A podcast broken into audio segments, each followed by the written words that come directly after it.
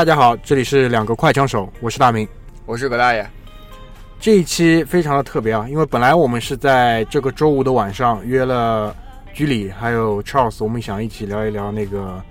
《星际穿越》这部电影，但是由于居里的临时跳票，所以整个计划就被搁置了。但是呢，我和葛大爷两个人又不想浪费大好的周末时光，大好的周末时光，因为如果今天不录，这整个礼拜的档期就浪费掉了。于是乎，葛大爷开着他的车来到了我家的小区门口。现在我们是在他的车里录这一期的短节目，也是作为一个新鲜的尝试，是吧？车震车震的一期。嗯，就我们啊，以前一直讲说有人几百万投资我们，我们去包个录音室。后来我想想还是不妥，在上海这种地方比较大，对吧？可能有一辆车，移动的车才是最好的解决方案。我操，那完价码又涨了是吧？对啊，所以呢，我们今天就很快进入今天的第一条新闻。嗯，呃，在上一周吧，可能最大的一条，我觉得可能国人吧国人最大的一条，都关注的一条新闻，就是我们的南海争议，嗯，对吧？然后呢，我大明作为不止一次去过菲律宾，而且手里还捏着两张九月份来往马尼拉机票的人，我觉得我有义务出来聊一聊这个事情，对吧？我不太想去讲啊、呃很多法理上的、历史的原因、地理上的争议，或者它的跟这种经济啊、政治啊有关的话题，我都不想聊。因为为什么？在我第一次去菲律宾的时候，南海的争议已经存在了，所以我在那边的时候其实是有和当地人沟通过这个问题。我第一次跟第二次去，去的都是菲律宾中北部的地区。你知道，所谓所谓的南海海权的争议，基本上都是在北部。嗯，那当地的老百姓其实对于这个问题是完完全全的不 care。不 care，我你知道是不 care 到什么程度？就是百分之八十的人是不知道这件事情的，是不知道这件事情的。他们更关注的是 NBA 的比赛，你知道吗？就是因为菲律宾这个国家，如果你稍微了解一下，就近代史的话，你会知道，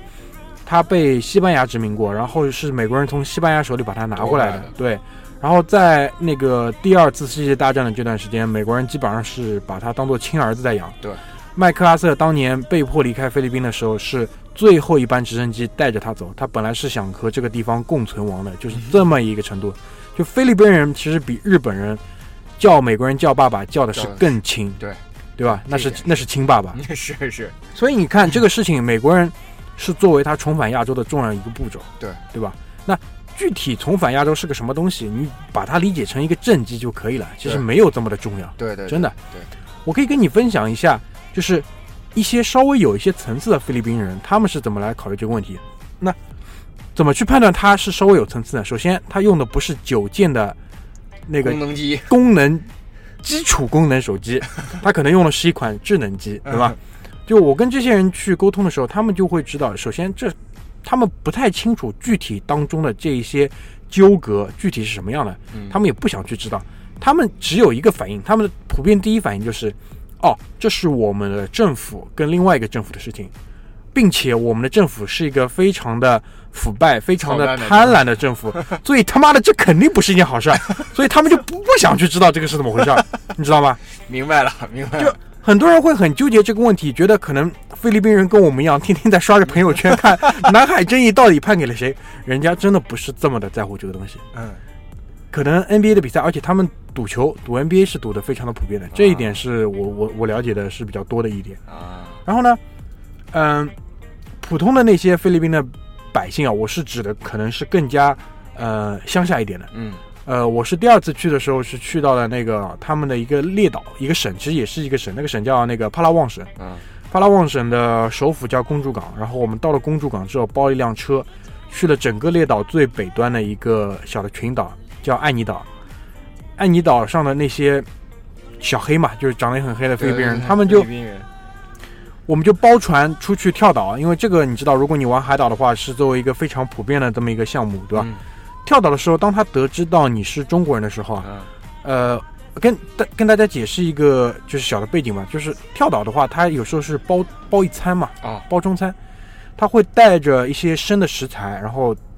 在可能他航行的某一个小岛，他就上了这个岛，然后这个岛上一般呢可能是有一个比较适合野炊、啊，比较适合野炊的这么一个地理环境，一般呢可能是两个峡谷当中的一个避风的这么一个环境。啊，他在那边给你烧菜、烤肉、烤鱼，对吧？烤鱿鱼，嗯还会给你切一些水果。然后当他们把那个果盘端上来的时候，他们用西瓜拼了个 China。嗯，还挺用心的。你觉得你还能体验到更好的旅游服务吗？没有了，大哥。在第三世界国家，第三世界国家，哎，一百块人民币不到一个人，给你跳了五六个岛，就最后几个岛，其实你都玩不动了，你知道吧？大哥招呼你，哎，下来下来看鳄鱼，你知道吧？你这中国人躺在船上都不愿意动，你知道吧？就这种情况，中中午还包一顿餐，嗯带你玩整整一天，一百块人民币不到，知道你是中国人，还给你切个 China 西瓜出来，真的你说这个两个国家睦邻友好，能不好吗？对啊没有问题的。对对对不要在朋友圈里唧唧歪歪这种事情，真的。对，我也觉得是。所以，而且这两天居里那天就在群里跟我说，他说我今天刚刚打开朋友圈，我快呕吐了，原话就是我快呕吐了，我也是。真的快不行了。我觉得其实这个事情真的，我就觉得特别，我特别认同大明观点。真的打开朋友圈没法儿看，没法看，就一秒钟都不想在那 待，你知道吗？真的是。那那两天我因为我这个人本身就不怎么用朋友圈，导致就是那两天我一直有种冲动，就是再一次关掉我的朋友圈功能？所以说这个我也是非常认同大明的观点，不要不要太纠结，不要太纠结。对，唯一一条朋友圈我觉得还挺有意思的，就是那个观音菩萨那张。听说有人跟我抢男孩，我还是这个观点，就现在的互联网社会啊，还是要给这些段子手一点时间，对对对，至少至少可能八到十二个小时的发酵的时间，让他们有创作的这个空间对，好吧？就类似这种吐槽，欢迎多来一点，让我们这紧张的这种工作环境、工作生活有一丝放松。对娱乐一下。至于那些什么要扛导弹上前线的，省省吧，大哥，真的省省吧，好吧？多搬砖，多纳税，让贪官贪污去建设国家，好吧？真的是你跟建设国家差十万八千里呢，好吧？真的。行，那第一条关于那个菲律宾跟南海争议的，就跟大家分享到这边，好吧？好第二条由葛大爷给大家接进来。好那么第二条呢，我来跟大家分享一下，也是在上周我们这个小组里边比较关注这个科技圈的新闻。所以说，在上周的时候呢，出现了一个呃我们非常关注的网红人物加手机厂商的这 CEO 罗永浩传谣传说他二十多个二二十名高管离职。对。然后他出来辟谣说，首先我得有二十名高管，但是至少现在确认的是他的左膀右臂之一的钱晨老师。对，CTO CTO 钱晨老师，钱晨博士，对，钱晨博士，嗯，钱晨博士是，呃，退休性离职，退休性离职，对，嗯，就跟那个休假式治疗是 一个道理，你知道吗？退休性离职。那么，呃，我们小组也是在这几天也在不停的讨论这个话题，然后知乎上也有一篇关于什么尿裤子的帖子，反正虽然现在被吐槽的很厉害。那么我们小组的观点基本上还是跟上一次老罗应应诉一样，就是不 care 不关注，呃，没什么可以讲的。那么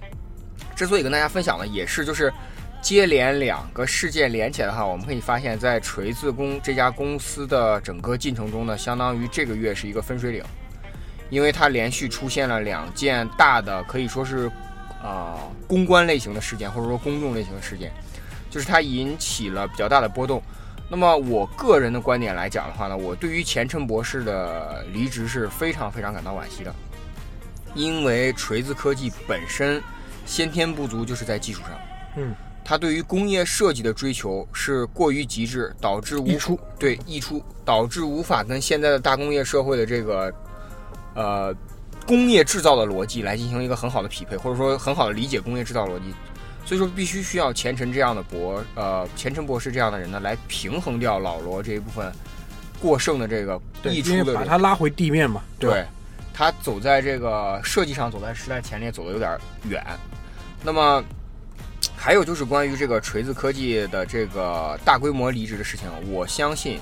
啊、无风不起浪，没有不透风的墙。但是至于规模到多大，我们不好说。嗯，那么肯定是由于锤子科技，大家对于锤子科技的这个未来是并不怎么看好的，所以才会导致说啊、锤子科技出现这种离职潮。啊、具体来讲的话呢，我猜想应该是一些底层员工和中层领导会有一些相应的，特别是底层员工，因为底层员工并不一定所有人都十分认同乐浩的观念，因为毕竟摊子大了，有些人就会说，哎，就这企业名气也挺大的，我就在这儿来混一混，或者说简历上能够增加一笔比较亮丽的这个。还有就是关于这个 VR，因为实际上老罗并没有想好 VR 到底往哪个方向走，他只是通过 VR 来，呃，续一个命，或者说续一秒这种的，也是一个非常大的这个潜在的这个不确定性。那么还有一个最重要，也是最巧合、最偶然，也是最最有深意的这个，就是关于这个对阿里的股权质押。嗯实际上就是在上一期我们录完短节目之后嗯没几天，嗯，这个消息得到了证实。之前是有谣言，对对，对这个消息后来得到了在工商局是得到了证实。嗯那么，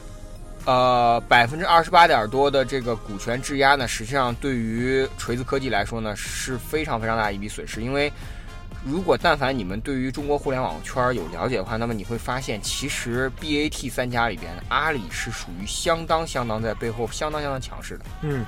凡是阿里要做的事情，嗯，必须要强势拿下，对，很少办不成。对，很少办不成。那么呃，当然老罗的呃老罗的这个观念一直是很受这个阿里移动部门的那个副总裁，相当于是 SVP 级别的吧，叫姓王的一个人，他非常认同老罗的观念。但是呃，这又牵扯到就是阿里一直在强推自己的云 OS，嗯必然会跟 Smartisan OS 有一个非常大的冲突。嗯所以说这也是很我猜测很多员工如果离职的话，这一方面也是有所考虑的。嗯因为在知乎上你可以去搜一下这个关于阿里云 OS 的这个吐槽呢，简直是漫漫，就是到处都是，因为它实际上它是破坏了安卓生态的系统，嗯所以说这一点也是非常非常重要的一个标杆性的事件。还有一个小的插曲，可以说就是说有人谣传说他的这个整个的这个呃 ID 设计的罗子雄，嗯嗯，他当年从苏州把罗子雄挖过来之后呢，就是因为哎，罗子雄实际上在工业设计领域里边是非常牛的一个工业设计师。嗯那么传说他罗子雄也要离职，那么我个人对于呃这个看法来说的话，还是要有待确认。如果罗子雄要离职的话，那么基本可以对这家企业判死刑。嗯如果罗子雄还在的话，那么也许荣耀的老总可能会给锤子带来一线生机。嗯但是我并不看好这个，呃，吴什么德好像，吴志吴志吴世德还是吴志德，因为整个荣耀的产品线实际上是，呃，处于一个半死不活的状态。最早的时候，荣耀实际上有过辉煌，但是后来华为立刻改变了这个策略，就是推了 Mate S，嗯推了 Mate P 系列，然后还有 Mate S 之后，等于是 三旗舰齐发的话，那么荣耀立刻就整个整体地位下降。所以说，呃，感觉上来讲，我觉得锤子还是有一些失意的，毕竟，呃，老罗这个一开始的这种叫唤声是非常大的。对，所以说我觉得还是我还是那句话，这就是因果报应，嗯并不是坏的那种报应，就是你种下的种下的因造成了今天的这个果。嗯，而且我觉得就是，嗯，目前来看，我对于锤子这家企业确实是前景是非常担忧的。对对，虽然就是。嗯，感性上我很希望他可以成功，吧？对吧？以以各种各样的方式对，都可以，但现在如果你理性的判断的话，可能不好的因素在不断的累加，对，而且目前没有看到一一手很漂亮的棋，或者是一手很漂亮的呃这种腾转挪移，对对对，去挽回这样的一个损失，甚至他也没有放出哪怕一点点利好。对。所以说这个也是非常让我们牵，呃，也不能说非常让我们牵挂，就是就大明还是那句，还是大明说呢，就是我其实真的内心很想让他以各种各样的方式成一次，嗯，但是嗯现在还是没有什么利好。对，还是没有什么利好。希望他可以熬过这个冬天吧。对，希望他可以熬过这个。而且从中可能得到更多的经验，得到更多的感悟，可以用在以后的路上。对对希望他每一步都被算算进去，因为英语里专门有这句词嘛。希望他作为一个英语老师，对吧？对对对可以可以走过这一步。可以走过这这这一点，我觉得还是，嗯、对我们来说挺重要。对，毕竟毕竟我我一直个人观点很鲜明，我是裸粉锤黑，嗯，就我至今仍然是罗永浩的粉丝，就是我还是希望他赢一次。对，他哪怕赢一次，嗯，对吧？对，不是在。首先，我必须澄清一点，不是在视频网站上打嘴炮赢，对对对对对，这个这个我是想是是在他最想赢的地方赢。，对，是在他最想赢的地方赢一次。行。行，那今天我们就愉快的在车里完成了这一期录制，好吧？好，谢谢大家。谢谢大家，拜。拜拜